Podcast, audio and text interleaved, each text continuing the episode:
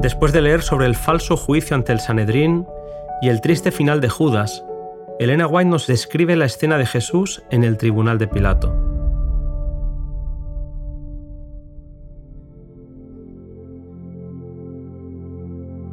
Para no contaminarse ritualmente, los sacerdotes se quedaron fuera del tribunal de Pilato esperando que Roma condenase a Cristo, al igual que ellos ya lo habían hecho en el Sanedrín. Querían participar de la Pascua, pero no veían que Cristo era el verdadero Cordero Pascual. En el interior del tribunal, Pilato había tenido que tratar con toda clase de criminales, pero nunca antes había comparecido ante él un hombre que llevase rasgos de tanta bondad y nobleza. Sereno y digno, Jesús no tenía vestigio alguno de culpabilidad. El gobernador había oído hablar de Jesús y de sus obras. Decidió preguntar a sus acusadores quién era y por qué lo acusaban. Los judíos quedaron desconcertados. Sabiendo que no podían comprobar sus acusaciones contra Cristo, no deseaban un examen público. Entendían que si el Sanedrín lo traía, era porque quedaba probado que era un criminal. Deseaban ansiosamente que su sentencia fuese ratificada, porque sabían que el pueblo que había presenciado las obras admirables de Cristo podría contar una historia muy diferente de la que ellos habían fraguado y repetían ahora. Los sacerdotes pensaban que con el débil y vacilante Pilato podrían llevar a cabo sus planes sin dificultad. Pero había algo en el preso que impidió a Pilato hacer esto. No se atrevió a ello, discernió el propósito de los sacerdotes y les preguntó acerca de la condena que ellos le habían impuesto al reo. Ellos contestaron que lo habían condenado a muerte, pero que no podían ejecutarlo, y le pidieron que hiciera cumplir la sentencia. Aunque no era justo ni moral, Pilato se negó a conceder lo pedido. No quiso condenar a Jesús hasta que se hubiese sostenido una acusación contra él. Los sacerdotes temían que Pilato descubriese que todo el asunto era religioso y quisieron, mediante testigos falsos, hacerle creer que Jesús estaba levantando al pueblo contra Roma lanzaron acusaciones sin fundamento, pero estaban dispuestos a cometer perjurio con tal de obtener sus fines. Pilato discernió su propósito y se dirigió a Jesús para preguntarle, ¿Eres tú el rey de los judíos? El Salvador contestó, Tú lo dices. Caifás y los que le acompañaban exigieron que fuera condenado mientras que Pilato, confuso, le preguntó a Jesús, ¿No respondes algo? Mira de cuántas cosas te acusan. Pero Jesús ni aun con eso respondió permanecía inconmovible ante la furia de las olas que venían a golpearle. Guardaba silencio, pero su silencio era elocuencia.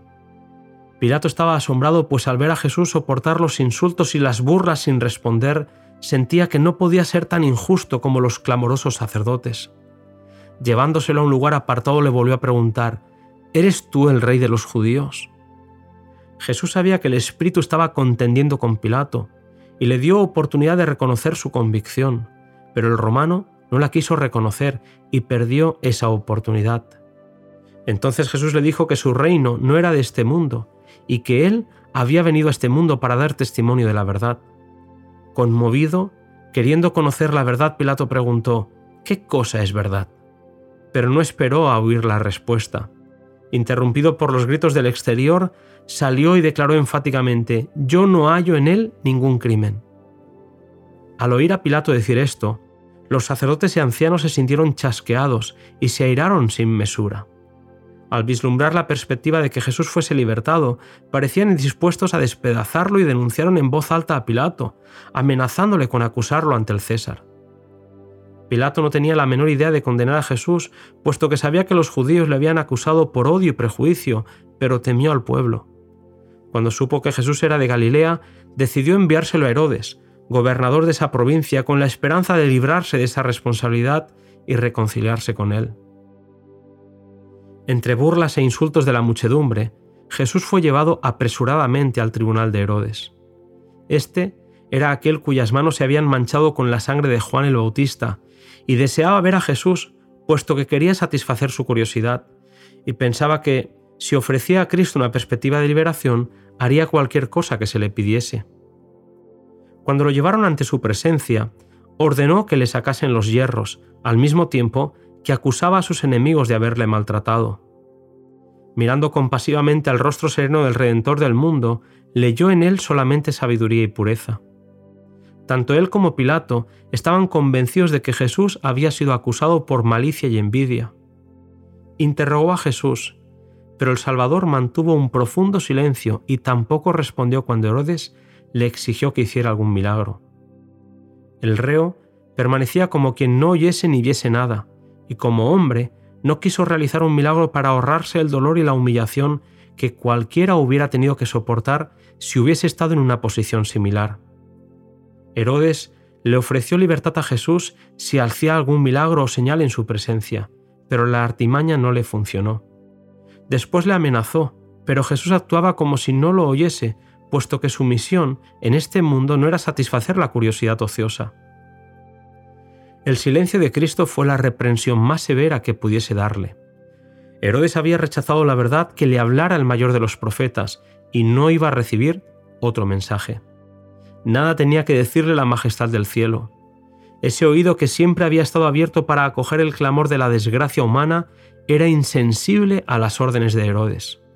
Aquellos ojos que con amor compasivo y perdonador se habían fijado en el pecador penitente no tenían mirada que conceder a Herodes. Aquellos labios que habían pronunciado la verdad más impresionante, que en tonos de la más tierna súplica habían intercedido con los más pecaminosos y degradados, quedaron cerrados para el altanero rey que no sentía necesidad de un Salvador. Humillado, Herodes denunció a Jesús como un impostor y permitió que la turba se lanzara hacia Cristo, que fue arrastrado de aquí para allá por la enfurecida multitud. Si los soldados romanos no hubieran intervenido, el Salvador habría sido despedazado.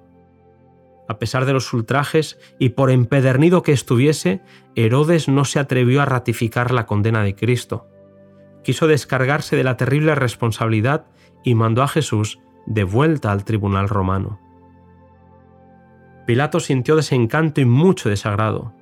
Por mucho que insistieran los judíos, no encontraba en Jesús cosa digna de muerte. Demostrando su debilidad al haber declarado a Jesús inocente, les ofreció castigarlo y dejarlo libre después.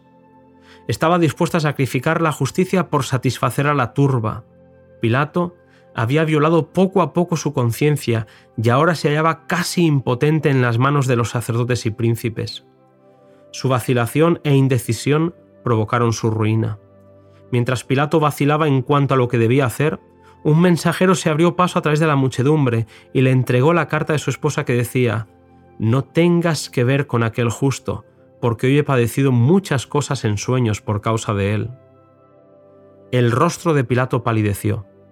Los gritos de los sacerdotes y de la enfurecida multitud le empujaban a actuar y recurrió a la costumbre que podría servir para obtener la liberación de Cristo.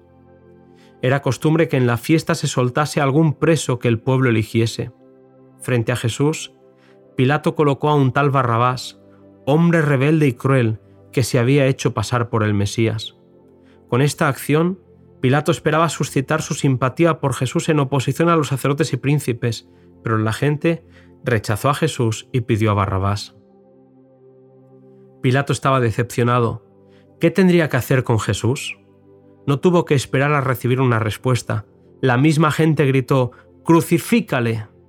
A Pilato le repugnaba entregar a un hombre inocente a la muerte más ignominiosa y cruel que se pudiese infligir, pero era demasiado tarde. Su indecisión había provocado una tempestad que acabaría crucificando a Jesús. Extenuado de cansancio y cubierto de heridas, Jesús fue azotado a la vista de la muchedumbre. Los romanos lo llevaron al pretorio y vistiéndole de púrpura le colocaron una corona de espinas, a la vez que le golpeaban, le escupían y se burlaban de él. Salve, rey de los judíos. De vez en cuando, alguna mano perversa le arrebataba la caña que había sido puesta en su mano, y con ella hería la corona que estaba sobre su frente, haciendo penetrar las espinas en sus sienes y chorrear la sangre por su rostro y barba. Una multitud enfurecida rodeaba al Salvador del mundo. Las burlas y los escarnios se mezclaban con los groseros juramentos de blasfemia. La muchedumbre inexorable comenta su humilde nacimiento y vida, pone en ridículo su pretensión de ser el Hijo de Dios y la broma obscena y el escarnio insultante pasan de boca en boca. Satanás indujo a la turba cruel a ultrajar al Salvador, buscando que hiciera algún milagro para librarse y así destruir el plan de salvación. La crueldad satánica se adueñaba de la multitud mientras que Jesús, manso y paciente, probaba su relación con Dios. Su humillación era la garantía de su exaltación. Cuando Pilato entregó a Jesús para que fuese azotado y burlado, pensó excitar la compasión de la muchedumbre. Esperaba que ella decidiera que este castigo bastaba. Jesús estaba desfigurado y él pensó que ahora los sacerdotes quedarían satisfechos. He aquí el hombre. Os lo traigo fuera para que entendáis que ningún crimen hallo en él. Allí estaba el Hijo de Dios, llevando el manto de burla y la corona de espinas. Desnudo hasta la cintura, su espalda revelaba los largos y crueles azotes, de los cuales la sangre fluía copiosamente. Su rostro manchado de sangre llevaba las marcas del agotamiento y el dolor, pero nunca había parecido más hermoso que en ese momento. El semblante del Salvador no estaba desfigurado delante de sus enemigos. Cada rasgo expresaba bondad y resignación y la más tierna compasión por sus crueles verdugos. Su porte no expresaba debilidad cobarde, sino la fuerza y dignidad de la longanimidad. En sorprendente contraste se destacaba el preso que estaba a su lado. Cada rasgo del semblante de Barrabás le proclamaba como el empedernido rufián que era. El contraste hablaba a toda persona que lo contemplaba. Algunos de los espectadores lloraban. Al mirar a Jesús, sus corazones se llenaron de simpatía. Aun los sacerdotes y príncipes estaban convencidos de que era todo lo que aseveraba ser. La paciencia del Salvador, que no exhalaba una queja, llenó a Pilato y a muchos de los soldados de asombro. No comprendían el odio fanático que sentían los sacerdotes hacia aquel que permanecía en silencio. De nuevo, los sacerdotes y los príncipes y el pueblo elevaron aquel terrible clamor, Crucifícale, crucifícale. Por fin, perdiendo toda paciencia con su crueldad irracional, Pilato exclamó desesperado, Tomadle vosotros y crucificadle, porque yo en él no hallo ningún crimen. La culpabilidad de los dirigentes de Israel era mayor que la de Pilato. A ellos se les había dado múltiples evidencias de la divinidad de Jesús. Según la luz que habían recibido, serían juzgados. Pilato tomó entonces su lugar en el sitial del tribunal y volvió a presentar a Jesús al pueblo diciendo, He aquí vuestro rey. Volvió a oírse el furioso clamor, Crucifícale. Pilato preguntó, ¿A vuestro rey he de crucificar? Pero los labios profanos y blasfemos pronunciaron las palabras, No tenemos rey sino a César. Al escoger así a un gobernante pagano, la nación judía rechazó a Dios como su rey. Y viendo Pilato que nada adelantaba, antes se hacía más alboroto, tomando agua se lavó las manos delante del pueblo diciendo, Inocente soy yo de la sangre de este justo. Volviéndose a la multitud declaró, Limpio estoy de su sangre, tomadle y crucificadle. Pero notad, sacerdotes y príncipes, que yo lo declaro justo. Y aquel a quien él llama su Padre, os juzgue a vosotros y no a mí por la obra de este día. Luego dijo a Jesús, Perdóname por este acto, no puedo salvarte. Y cuando le hubo hecho azotar otra vez, le entregó para ser crucificado. Pilato anhelaba librar a Jesús, pero ante la posibilidad de perder su poder mundanal, prefirió sacrificar una vida inocente. A pesar de sus precauciones, aquello mismo que temía le aconteció después. Fue despojado de sus honores y derribado de su alto cargo. Atormentado por el remordimiento y el orgullo herido, poco después de la crucifixión, se quitó la vida. El pueblo de Israel había hecho su elección. Cristo había sido rechazado. Barrabás había sido elegido. Al hacer su elección aceptaban al que desde el principio es mentiroso y homicida. Satanás sería su dirigente. El pueblo que eligió a Barrabás en lugar de Cristo iba a sentir la crueldad de Barrabás mientras durase el tiempo. La maldición de los judíos al rechazar a Jesús se cumpliría parcialmente en la destrucción de Jerusalén y a lo largo de los siglos hasta su cumplimiento final cuando Jesús vuelva. Cristo volverá en su gloria, en la gloria de su Padre, y en la gloria de los santos ángeles.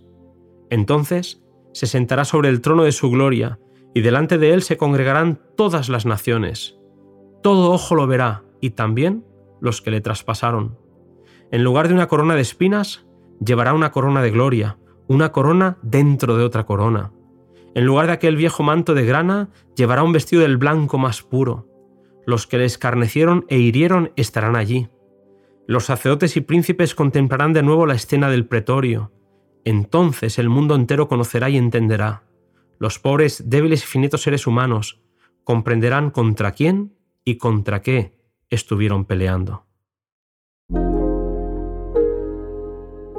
Hasta aquí el audio resumen de este capítulo del deseado de todas las gentes.